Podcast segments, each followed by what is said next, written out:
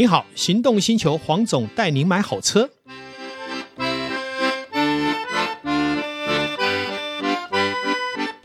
黄总带你买好车，今天再次来聊幸福事。Hello，各位听众朋友，大家好，我是导叔导根座。是，今天有趣的是，我们要来聊一个不同的主题。嗯，导兄有没有什么想法？其实我们要聊不同的主题哦。嗯，我现在脑海想到的是。为什么现在无良的老板这么多啊？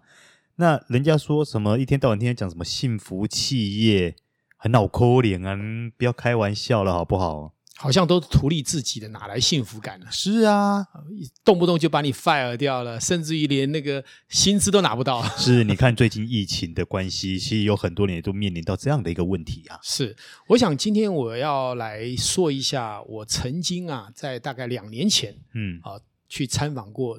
联合国教科文组织评定的一家幸福企业，嗯，它不是在美国，也不是在德国，也不在台湾，是在苏州的一家固德电子。哦，哎，这很有趣，对不对？是是。那因为你知道，呃，中国经过文化大革命嘛，其实很多人都说很多地方是道德沦丧，对，但是还是有能人啊，嗯，可以去创立一个幸福企业，而且是被教科文组织评定为幸福企业。这么神奇？对，而且在二零一六年还被哈佛商学院写入教程，就是他们的研究生是必须要来 观摩哎。观摩学习的。那很好的一个机会呢，我的一个指导老师，我的恩师哦，嗯，呃，他因为也是这个固德企业当时要办了一个叫做所谓的文化馆，嗯，好，他拿到提案，嗯，也拿到。最终的这个设计权，嗯，有这个机会呢，那我们这个老师呢，也带领了我们大概二十几位哈，是不同的业态的经营者，嗯，去参观，嗯，那为什么要今天要谈这个问题？就是我们可以看看别人可以做得多好，嗯，我们从中间取得多少的元素，嗯，然后未来我们在经营的时候用什么面向来看待这些问题，嗯，那你会想说，联合国教科文组织跟所谓的哈佛商学院。为什么可以把它评价的这么高？它一定有一些特殊的地方。那我们一般会想说，会不会像一些电子公司或者高科技公司提供一个很好的咖啡厅，很好的可以吃到饱的 buffet，嗯，然后薪水给高一点就是幸福企业呢？这个电子企业最常用这样的方式，不是吗？对，但是呢，在联合国来说，他并不认为这就是叫幸福企业。如果这个企业能带给员工不但所谓的收入，还能让他成长。而且让它成为一辈子的滋养的话，那这个才是真正的幸福企业。嗯，那我今天要来讲的就是我参观这个这个幸福企业以后的心得，也跟大家来分享。是是，这样黄总听起来这个幸福企业还蛮神奇的。好，我大概跟您说明一下哈。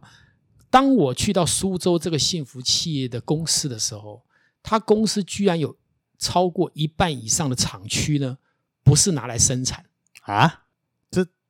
这听起来很很奇怪啊！老板吴念博先生呢，就在门口等我们。好，当然我们的老师也跟他是已经是莫逆之交了啦哈。他就带领我们二十几个先去参观他的什么农场啊？农场有一半以上的土地是农场，而且是鱼菜共生，是有机的。也要告诉你，他们所有的员工都吃素食啊，不吃荤，因为。自己农场种的蔬食就足够供应他们工厂。那你会说：“哎呦，那我我不吃素菜怎么办？”因为我们中午也是跟他们一起用餐，嗯，然后连老板、董事长、总经理全部都是一起用同样的餐点，嗯，是 buffet 的方式。对，吃完我才知道，原来素食可以这么好吃。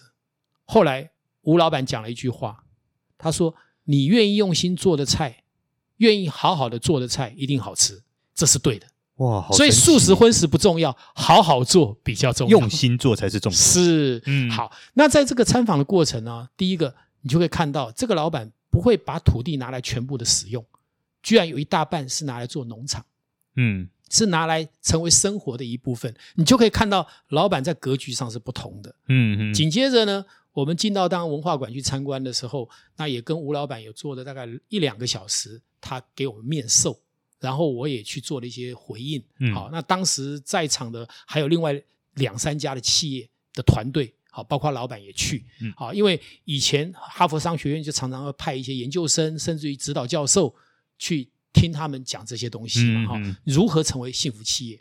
那这个幸福企业比较特别的一点就是，我的老师呢，第一次呃去他办公室的时候，看到两个字，他吓了一跳。那个老老板挂的那个两个字是叫内求。嗯，黄总，这听起来有点熟悉，这是不是我们之前所提过的？对，上次讲的这个觉察、内求、利他，是就是我们老师提倡的。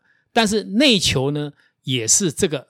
吴董事长提倡的顾德企业，好，那他为什么写内求啊？其实说一句白的，就是一般的老板都是要外求啊，嗯，看他们笼络别人啊，看他们搞一点生意来做做啊，嗯，可他内求是先从自己开始，就一切的源头是来自于自己，自己不做好，你很难要求别人做好，嗯，同样的，员工因为老板做好，他才会做好，嗯，那员工做得好，你的客户。你的出货的东西品质一定好，嗯，嗯，那客户信赖了你的生，你的这个所谓的生产就会源源不断，所以固德企业一直都很赚钱，嗯嗯，但是固德企业提供给员工的并不仅仅是赚钱以后的分红而已，嗯，他认为那只是其中一部分，他们还要让所谓的员工呢，要回到这个企业叫做校办企业啊，校办企业，校办企业的意义就是说我这个企业当学校来经营。学校目的不是赚钱吧？啊哈，是要教育好学生嘛。对，所以在苏州这边有一句话很好玩：嗯、娶要娶顾德娘，嫁要嫁顾德郎。嗯，就有在顾德电子上班的女生跟男生都值得成为人家的老婆或是人家的先生。嗯、为什么？因为都被公司教育的非常的好，出来待人接物，好，包括很多的观念都会比外面那种粗鲁。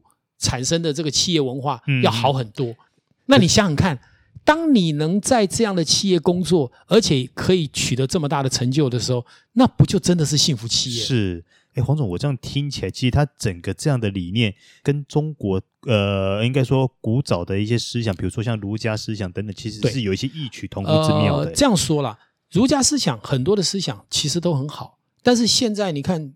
说一句白了，共产主义之下哪有什么儒家思想？很多东西都不对不对？都是崩溃的嘛，都是政敌，都是打来打去的。所以真正能发挥的还是要靠民间，民间还是有觉醒的力量。嗯，好，所以我们说政治其实很肮脏的啦。嗯，那但我回过头来，这个老板就是有觉醒，他真的把儒家好的拿来用，嗯，而且不是说道理而已，不，因为以前的儒家学是拿来什么？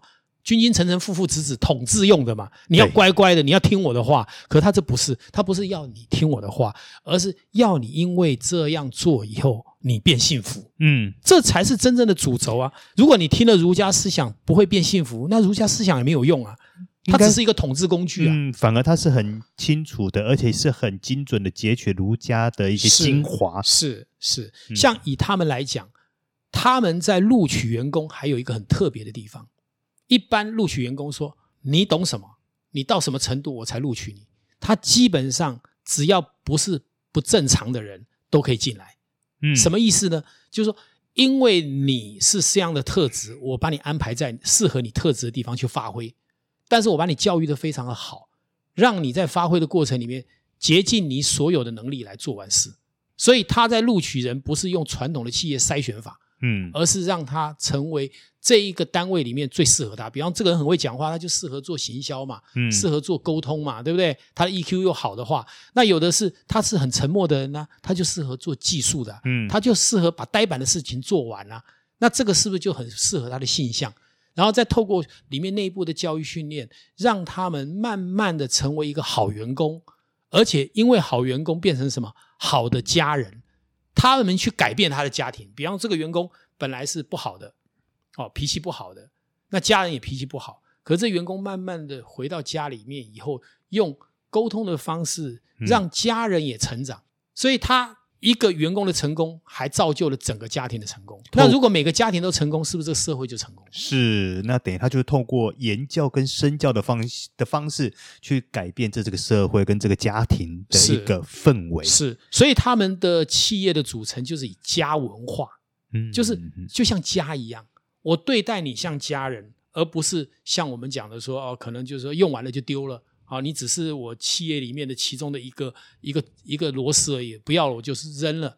好，那另外一个呢，其实还是来自于一个企业要走的长久，是要你有眼光跟见地，嗯，就是你的见解在哪里。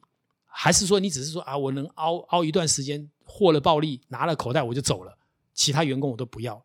那像这样的企业，它在标示的过程里面就是是永恒的，因为你就是我的家人嘛。一旦有什么状况的时候，我就是要照顾你。我再举一个很简单的例子，在一个时间点，这个企业呢，可能在某些时段发生了一些所谓的像，比方说疫情，好接单可能没那么好，嗯，可是，一般老板会说接单不好，我就裁撤员工。他们的老板不是这样想，他的老板说，我还能不能发展出其他东西，让这些闲置人力去做，而不要用淘汰的方式，就是我要让他活下去，哪怕这个这个部门的不是什么赚钱的。但是他就是我的家人，嗯，我不可能因为我失业了，家人就滚蛋了。家人还是家人嘛，嗯，你看看这个观念是不是跟一般的企业是完全不一样？嗯，老板会去想方设法的去留下员工，因为他认为员工是家人的一部分，嗯，不是一个器具可以用后即丢，嗯，对。其实他这样的一个层次是比我们讲，呃。员工是公司的资产，还更高一阶，是把他当家人来看待了。是是是，是，所以他们有一个很重要的逻辑，就是幸福企业是透过教育的过程，让他变好人，让他变合格的公民，然后得到了后面的是什么？幸福的人生。嗯，因为有了这个幸福的人生，他才有资格叫幸福企业，而不是你吃了一些好吃的东西，你吃的很高兴，然后你多拿了一点钱就叫幸福。幸福没有那么简单，嗯，幸福是更深层一点。哎，那黄总，我好奇的一点是，对，像您有去参观过吗？是。那他现场难道说只有那一个呃菜园而已吗？还有没有什么其他的一些呃设计啦等等，让你觉得说这个幸福区域有哪些与众不同的地方？哦，应该这样讲，因为我们主轴是看到农场嘛。对，那当然，另外还有就是说，我们看了教育馆嘛，啊、嗯，就是我我那个老师设计的教育馆。那设计的教育馆就非常棒，它声光什么都提供。它主要是让你进去，可能花一个小时的时间，经过了以后就知道说这个企业在做哪些事情。嗯，你也可以透过这样的一个教育，这个文化馆的教育，知道说哦，原来以后我们的企业可以增添什么样的方式，可以让我们的企业。更进步啊！所以真正真正的主轴还是在教育馆。教育馆我们就待了一两个小时，我们的设计的老师也帮我们讲解了。好，这整个教育馆它设计的发想，以及想要呈现的，包括声音，像有钟声，寒山寺的钟声，好，包括里面那个呃中国的那些画，嗯，好，还有里面的设计，都是让我们看到真正的文化中国，而不是现在的表象中国。现在这叫表象中国。我们要的是真实内涵的中国，嗯啊，我们不是在期待有钱，我们是期待一个强而有力的文化中国。那另外一个就是我要谈到哈，就是说在幸福系列里面还很强调一件事：我今天给你资源，不要造成你的贪念。比方说，有些公司留下员工就是给他配股票，所以他目的并不是要服务公司，是因为他要取得股票。嗯嗯，这个时候人其实是有贪念。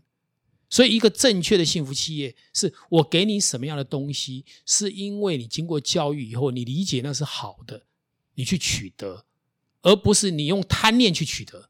这个时候就会产生什么对抗？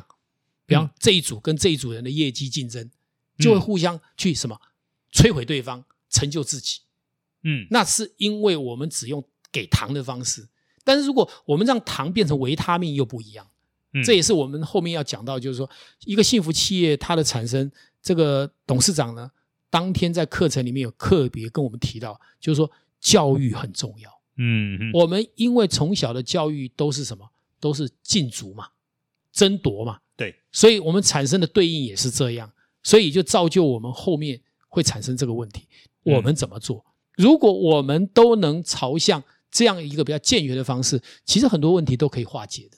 嗯，那我想今天最后我要提到，就是说，呃，真正把自己的美德让员工明白，好，然后尊重大自然，就像农场，好，的规律，让它形成一个良好的生活环境，好，也明白善恶是非，明白什么是大，什么是小，透过企业的教育，幸福企业就真实的会呈现在这个社会上面。嗯，而这个社会呢，越多幸福企业，这个国家就越强盛。是，如果全世界都有幸福企业，这个世界就不会再有战争。